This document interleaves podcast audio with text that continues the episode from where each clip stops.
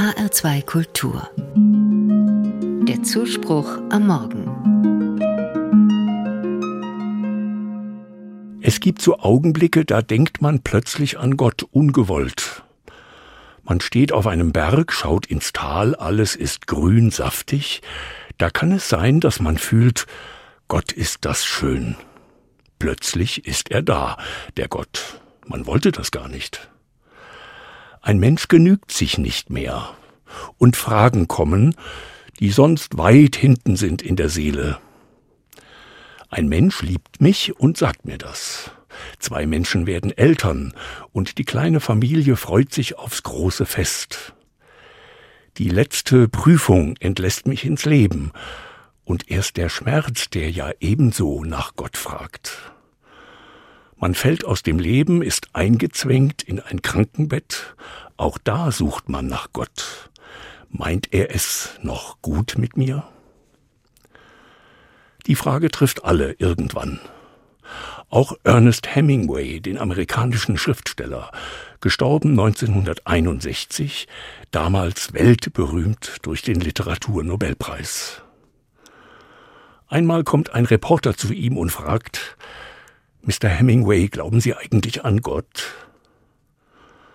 Hemingway sieht den Reporter an und sagt leise, ja, und fügt dann noch leiser hinzu, manchmal in der Nacht.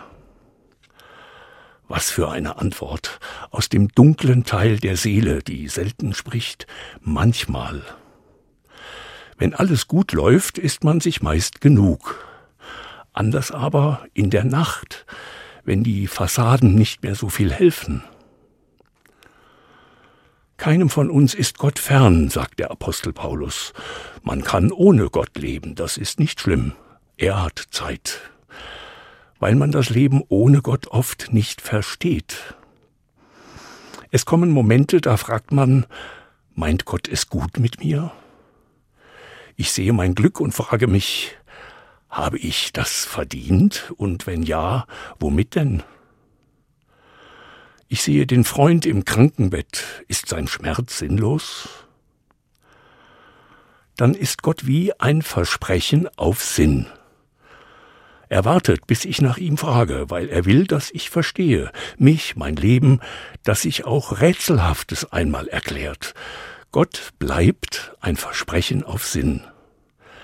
Wenn ich nach ihm frage, bittet er mich zu lieben. Auch kleine Liebe ergibt Sinn. Auch wer wenig Liebe erfahren hat, kann andere achten, für sie sorgen. Liebe ist der Anfang vom Sinn.